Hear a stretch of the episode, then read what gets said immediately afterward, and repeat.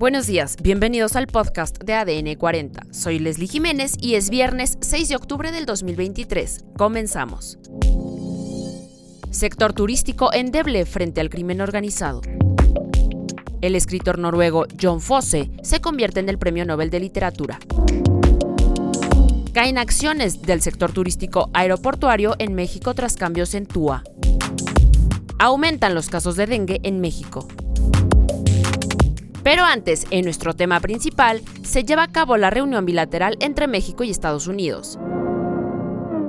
Este jueves 5 de octubre se reunieron en Palacio Nacional Anthony Blinken, secretario de Estado de Estados Unidos, y otros funcionarios de los dos países. El diálogo entre México y Estados Unidos tuvo como objetivo tratar asuntos de migración, narcotráfico y cooperación económica en beneficio de ambas naciones. Platicaremos con Paloma Gómez, internacionalista de ADN 40.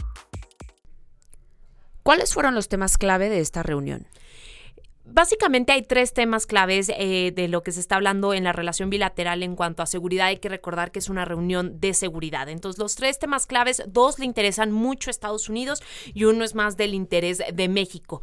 Eh, el primero es, por supuesto, la migración. Hemos visto los flujos migratorios que, llegan a la frontera entre Estados Unidos y México y que además han sido aprovechados mucho por eh, toda esta retórica antimigrante de muchos gobernadores y representantes, sobre todo del Partido Republicano, que han utilizado a toda esta eh, gente que llega a la frontera pues como una forma de pegarle al gobierno del, del presidente Biden, ¿no? Entonces, eh, es uno de los temas fundamentales, el de la migración. Se ha avanzado mucho en cuanto a ver diferentes mecanismos legales para que la gente no tenga que llegar directamente a la frontera, pero de todas maneras los números siguen batiendo récords y es una gran preocupación de ambos, sobre todo en año electoral. El segundo tema muy importante es el tema del fentanilo. El fentanilo es la primera causa de muerte entre los jóvenes de, Estados Unidos, entre los, eh, entre los 18 y los 49 años. Mató a más de 100 mil estadounidenses el año pasado y aquí hay una diferencia muy importante de, perspectivas, que es que México sigue defendiendo que no es un productor de fentanilo y que además todo el tiempo trabaja junto con el gobierno de Estados Unidos, eh, trabaja para desmantelar los laboratorios. Vemos en la conferencia matutina, por ejemplo, estos eh, resúmenes y estos informes de seguridad en los que eh, pues nos dicen todos los laboratorios que se van desmantelando semana tras semana, pero aún así Estados Unidos tiene la percepción de que no se está haciendo lo suficiente y pues ahí tenemos un tema bastante desacuerdo. Y un tercer tema que también es importante, que es uno que le interesa mucho a México, que es el del tráfico de armas. Y vemos que eh, México ya lleva años en una demanda en Estados Unidos Contra los manufactureros de armas porque precisamente eh, entre el 60 y 70% de las armas que se utilizan en el crimen organizado en México vienen de Estados Unidos. Entonces México le reclama su responsabilidad a Estados Unidos y pues esos son los tres temas que han estado en la agenda. Creo que la cerecita del pastel fue esta mañana el presidente Biden y anunciando que pues no tuvo de otra y que se van a tener que construir 32 kilómetros de eh, muro fronterizo, lo cual hace pues bastante bastante incómoda esta reunión porque precisamente el presidente López Obrador siempre había eh, halagado y siempre había reconocido que el presidente Biden no construiría la, el muro fronterizo y pues ahora por un tema más bien burocrático y técnico se van a construir estos 32 kilómetros en el estado de Texas. Entonces eh, eso hace bastante complicada esta reunión y son más o menos los temas que se abordaron. ¿Con qué pendientes se queda México? Creo que más que eh, pendientes eh, muy específicos, son tres cosas en las que México tiene que estar trabajando en estos, en estos días. El primero de ellos, sin duda, es eh, seguir afianzando su liderazgo en América Latina, en Centroamérica, en digamos, ser este frente en Estados Unidos de que lo que hace falta en estos países es inversión, ¿no? Y entonces, para eso, el presidente López Obrador está convocando una reunión de cancilleres en donde les va a hacer una propuesta a todos estos países, pero realmente el ser, eh, digamos, el líder de los, de los países emisores de migrantes, pues es un pendiente que tiene México. Uno eh, más que, que creo que tienen ambos países es tratar de gobernar más allá del tema electoral Eh, cada 12 años nos sucede que coinciden las elecciones eh, de presidente en México y en Estados Unidos y nos va a pasar, la última vez nos pasó en 2012 y ahora nos va a pasar en 2024.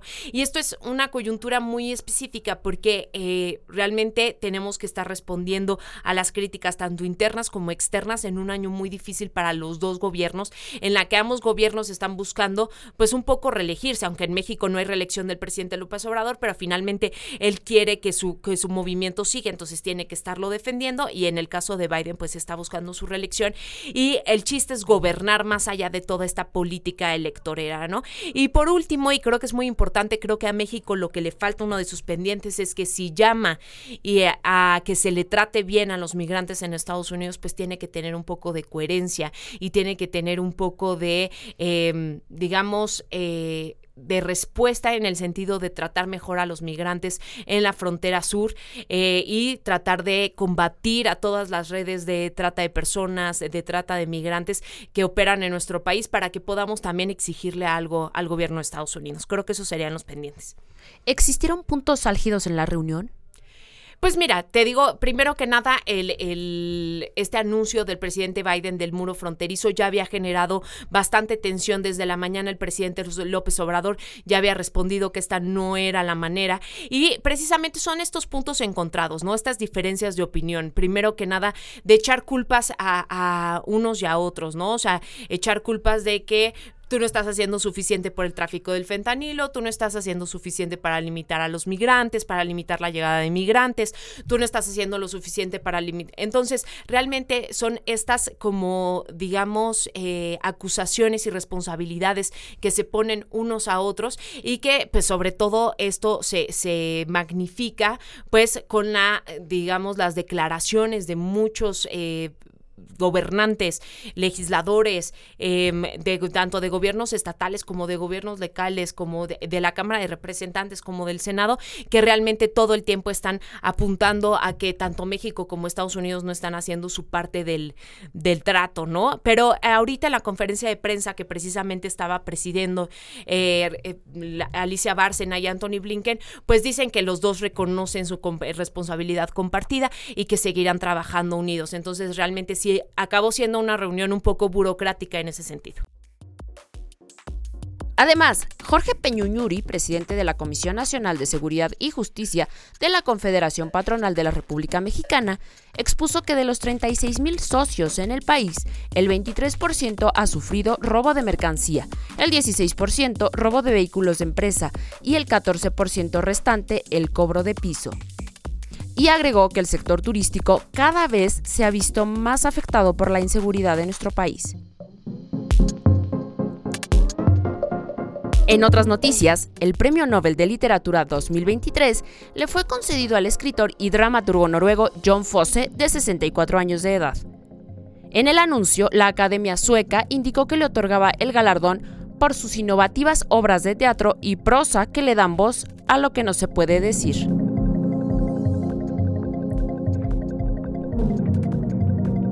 Además, las acciones de los tres principales grupos aeroportuarios de México se desplomaron este jueves 5 de octubre del 2023, tras darse a conocer que las autoridades de aviación civil modificarían la tarifa de uso de aeropuerto, provocando suspensión de acciones en la Bolsa Mexicana de Valores. Las acciones del Grupo Aeroportuario del Sureste perdieron un 24.7%. Grupo Aeroportuario del Pacífico bajaron 29.9% mientras que los del Grupo Aeroportuario Centro Norte restaron 32.8%. En otros temas, los casos de dengue aumentan en México, principalmente en Guerrero, donde se registraron 1.108 positivos, y Baja California con 70, informó la Secretaría de Salud.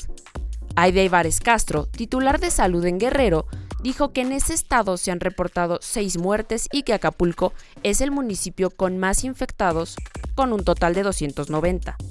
Respecto a las defunciones, se han registrado dos en la región de Tierra Caliente, uno en Costa Chica, uno en Acapulco y dos en la zona centro. Y en los deportes, el Abierto Mexicano de Tenis Acapulco 2024, a desarrollarse del 26 de febrero al 2 de marzo, contará con 10 jugadores colocados dentro del top 20, entre los que destacan el búlgaro Grigov Dimitrov y el estadounidense Taylor Fritz. Esto fue todo por hoy en el podcast de ADN 40. Yo soy Leslie Jiménez y recuerda seguir a ADN 40 en Spotify, Apple o tu plataforma de audio favorita.